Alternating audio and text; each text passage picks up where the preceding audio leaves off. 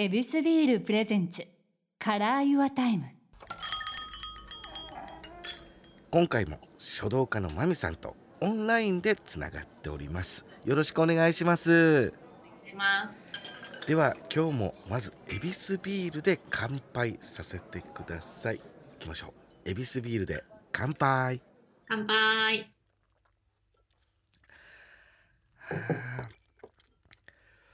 そもそもの質問なんですがこうビールを飲まれる時みたいなってあの、ありますか？そうですね。やっぱ友達と外食した時の1杯目はなんかビールっていうような習慣がありますね、ああ嬉しい、うん、お酒はもともとお好きなんです？そうですね。もともとまあそんなに強くはないんですけど1杯2杯ぐらいはいただきますね。あその中でも貴重な一杯をビールで、はいエビスビールもお好きですか？そうですね。はい美味しくいただいてます。嬉しいです。まあ今もうねリモートオンラインですけどもお店に一緒にいるということでよろしくお願いします。お願いします。みさんは、えーこのオフの時間みたいなのって作られるタイプですか？そうですね。意識的に確保しますね。あそうなんだ。じゃあ月のスケジュールみたいなのを決めた時にはここはオフって決めちゃうんです？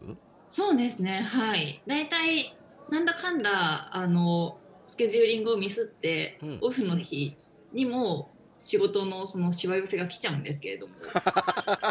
大変だ。はあ。でもまああの気持ちの中ではオフでどれもうどれだけ早く仕上げられるかっていう風にしてうん。なるべくそのオフの時間が長くなるようにしてます。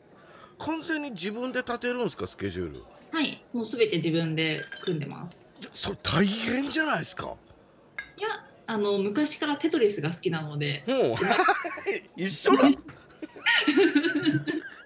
長い棒とかねじれてるやつみたいなイメージなんですスケジュールって。そうです。まあ、長い棒が端っこに入っても消えるっていうことはないですけど、あけどなんとなくうまく積むっていうことなんですね。はい、うまく積めます。じゃあ、えー埋まってるのは好きなんだそうですね。埋まってる方がやっぱりずっとその20代前半だったりとかお仕事があんまりなかったので、うんありがたいなと思って詰め込ませていただいてますね。じゃあ逆に言うとこの張り詰めた段階のオフって何がオフなんですか？そうですね。まあオフというかそのまあ大体パソコンに向かうか書道に向かってるので。うん筆を持たないもしくはパソコンの電源を切る。あもしくはなんか両方ですね。電源を落としたらはい終わりました。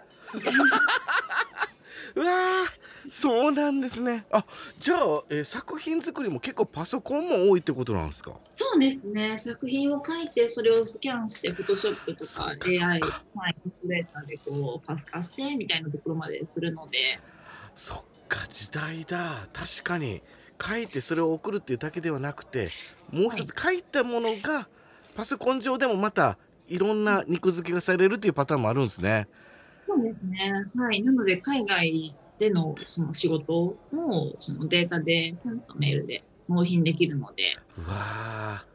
この連絡がメール開けたらうわーっと山積みみたいなこともあるっていうことですね作品が続けば。そうですね。作品制作に夢中になっちゃう時はメールが滞りがちなのでうーんに関してはちょっとどうにかしなきゃなと思ってます。いやそれ作品って集中あけど前回の放送を聞いた方ならわかるのかも。マミさんはお尻に火がついた方が燃えるタイプだからはい。チロリンチロリンってメール鳴る方が燃えるのか？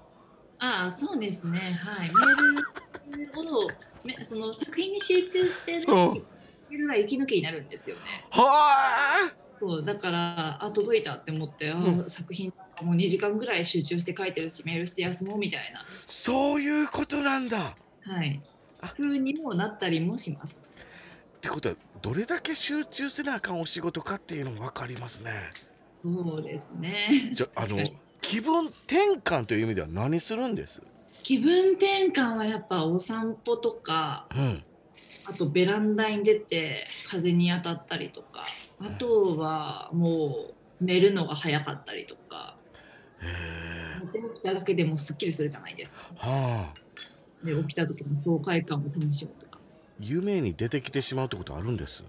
ありますね。は夢でも書くんだ。夢でもなんかあの頑張っちゃってる時あります。うわ夢だったよかったみたいな。ー あいいいの書けたのにじゃないんですね。夢の中でそういえばいいのかけたことはないです。えー、すごい。はっきり覚えてるの夢の中でめっちゃ大爆笑取ったみたいな。全くないですね。はい。媚びへつらうっていうのは夢でもあったのはびっくりしましたけど。僕夢でご機嫌取ってたっていうのはゾッとしましたけど。あそうなんすねそういうのが作品に影響するみたいなことってあるんですか？あるのかな？でも作品書く時って大体その例えばそうだななんか友達と過ごした時間だったりを繰り返しその頭の中にイメージして楽しかった時間の中で書くみたいにしてるので。へえじゃあ結構オフの時間は大切なんですね。そうですね。あそうですね。オフというとやっぱりお友達と会うっていうことも大切なオフの一つですね。お友達と何するんですか？もう本当普通にお茶飲んでそのまま居酒屋行ってビール飲んではい。なんかつまみ食べて帰る。オフっすね、うん、でもお出かけとかはそんなんしないんです？もうまあそうだな。その友達の個展を見に行ったりとかあなんかアパレルやってる人がいるとそのアパレルの展覧会展示会に行ったりとか。うんそういったことはしますね。あと音楽をやってる友達が多いので、はい。そのライブ行ったりとか。そういうのも一つ一つ友達のこの作品とかも自分の中ではリフレッシュになってるんですか？そうですね。リフレッシュにもなりますし刺激ももらえますしその刺激からしあの作品へのインスピレーションもいただいたりしてますね。うわあじゃあお友達との時間が作品になるって言っても過言ではないということですか？そうですね。居酒屋でバカみたいになんか飲み食いしてる時も、うん。そのやっぱりおのずとそういったこんなことしたら面白そうじゃないみたいな。うわあそうなんだ。膨れ上がるので、はい。それを確かにみたいな感じで作品制作にまた循環でうん。してたりとかもしますね。ずーっとクリエイティブなことを触れてるっていうことなんですね。そうですね。本当とにかく楽しいので。う、ん、なのでなんか常にアンテナ張ってあこれこの作品に還元できるなみたいな。そういう意味でこのえ同ジャンルといいますか、はい書道の方とのつながりっていうのもあったりするんですか？はいあもちろんありますよ。じゃあそうそういう中ではもうえオフとはいえ何かこうアンテナを広げる時間に結果的にはなってるっていうことなんですね。そうですね。なんか新しい楽しい何かを求める時間ですね。なのでそういったその友人が作った絵とか、うん友人が作った服とかあと音楽とかはい。を思い起こしながらこう書いてあの時楽しかったなーって思いながらええいいです。あの喜怒哀楽みたいな部分で言うと作品に挑む時って楽しいスイッチなんですか？そうですね。楽しいスイッチです基本は。はまあ、悔しさは書いてるとどんどん悔しさが芽生えてくるので。うん、最初は悔しいよりも楽しいで徐々になんか、まあ、悔しいっていう感情はその喜怒哀楽のうつの中にはないですけれどうも、ん、どんどんどんどんなんかそれが理想ができない自分がに対して悔しくなってきてはい。で書き進めるみたいな感じになってきます。自分自分のこの揺れ動く感情もしっかりと受け止めながら作品に挑むと。そうですねはい感情は必ず一緒に注ぎ込まれちゃいますね。すごいな。そういうところで当然生みの苦しみってものあるからこそスタートラインに立つのはオフの時間の友達との楽しい時間をぐっと自分を引き上げる作業になるっていうことなんですね。そうですねはいいかに引き上げるかがオフになるかなって思います。これはすごいこと聞かせてもらいました。はあ、ややっぱつながると言いますか、はいじ自分のオフの時間が結局オンの自分を作ってで、はいオンの自分をまた友達のこのオンにもつながってっていう感じですね。そうですねうん。すべてに貫していい方向に向かいますよね。友達は財産だな。本当に仲間に感謝しています。あの作品に挑まれるスタイルっていうこともちょっとお聞きしたいんですけども服装はやっぱあの和装あれビシッとかっこいいですけどあれに。こだわりっていうのはあったりするんですか？そうですね。一応あの皆様の前に出させていただくときは着物を着た方が書道家っぽいかなみたいなあところがあります。なるほどきっかけははい見てもらうのが分かりやすい入り口だということで、そうですね。あいつ書道してそうだなっていうより伝わりやすいかなっていう。ああその部分はやっぱりえパフォーマーという部分での気持ちということもあるんですね。そうですね。人前に出ないとき、もう自分の中に、その自分の家の中で書くときはいつもスウェットで、一番楽な服で 書いてます。あ書くのに疲れたら一瞬でオフになれるって。あそうだ筆置いたらもうオフだもんな。そうです。いやそこのベッドにボロンっつって。そっかやっぱそれぐらいもう集中って燃え尽きるもんなんですか。そうですね。一気にコロンと終わっちゃいますね。あのご飯ってどうしてはるんですか。書く前は食べないです。あんまり。えそれはなんでなんですか？っていうのがまあ単純な話なんですけど大体あの大きな書を書くことが多いので床に座って書くんですよねあなので前のめりになるじゃないですか、でお腹いっぱいで前のめりで床にかがんで書いてたら普通に苦しいんですよあなるほど。はつっかえてまうんだ。うってなるので ならないようにあの書く前はあんまりあのお腹いっぱいにはしないで。すごい分かりやすい意味で。はあなるほど。はい。これは大変な道ですけどすごく楽しまれて作品に挑んでるっていうのも伝わりますしご自身の中人生が本当に作品になってるっていうのはすごく分かりやすく聞けた時間でしたね。そうですね。ありがとうございますこれを聞かせてもらいたいです。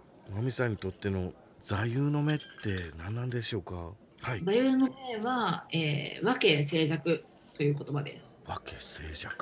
これはあのお茶お抹茶の世界でよく床の間に掲げられる言葉なんですけども、はい。お互いに尊敬し合うことによっていい空間を作りましょうっていうような言葉なんですね。和敬っていうのは、えっと、和は日本のその和風とかの和、うん。で敬が敬う。はあ和敬でお互いに尊敬し合う。うん。静寂が、えー、とすがすがしい清水寺の清三髄に青の清うん。に弱がわびさびのサビえ。ー寂しいという字です。うん。それで、えーいい空間を作るというような意味なんですね。なのでお互いにそのイヤータイムさんの中でうん。お互いに尊敬し合うことによってこのイヤータイムさんの中がいい空気感になりますみたいな。なんて素敵な。マミさんそのものやんこの座右の銘は恐縮です。あその空間を和みながらこのお互いの共通がぐーっと高め合うって素敵。すごく好きな言葉です。いつ頃出会ったんですかその言葉、この言葉は昔書道教室をしてたんですけどうん、その時に通ってくださってる生徒さんが、えー今日は和敬静寂っていう文字を書きたいっていうふうにおっしゃって。すげえ子やなこれ。それで初めて知った言葉です。本当に生きてる全てを無駄にしないな。す全ての言葉をちゃんと吸収されますね。すごい単純なんで。いやすごいわほんまに芸術家の方ってもっと尖ってんのかなと思ってたけど丸いわ教室の生徒さんの言葉ももう100%で吸収しはんねんからだって生徒さん本当いろんな言葉を教えてくださるんですよ。そうなんだはい、なんかそんな言葉あるんですねってなんか逆に勉強になりなりながら偉そうにお手本を書くっていう。いやいやそんな腕はあるんですから。やけど素敵。あーこの空間もまたどっかで僕たちがあの作品の中であったらいいなと思いますしえ前回でも言わせてもらいましたあの夢の星空での作品、はいこれはこの番組がきっかけでパーンと花咲いてくれたらいいなとも思います。はい、現実になったら嬉しいです。はい僕らもこの夢を見たいんで自分たちの夢としても、えー持っておきたいと思いますんでこれからもよろしくお願いします。よろしくお願いします。本当に素敵な話を聞かせていただきましてありがとうございました。ありがとうございます。今日は書道家の万美さんをお迎えしました。ありがとうございました。ありがとうございます。エビスビール presents Color Your Time ちゃんかわいでした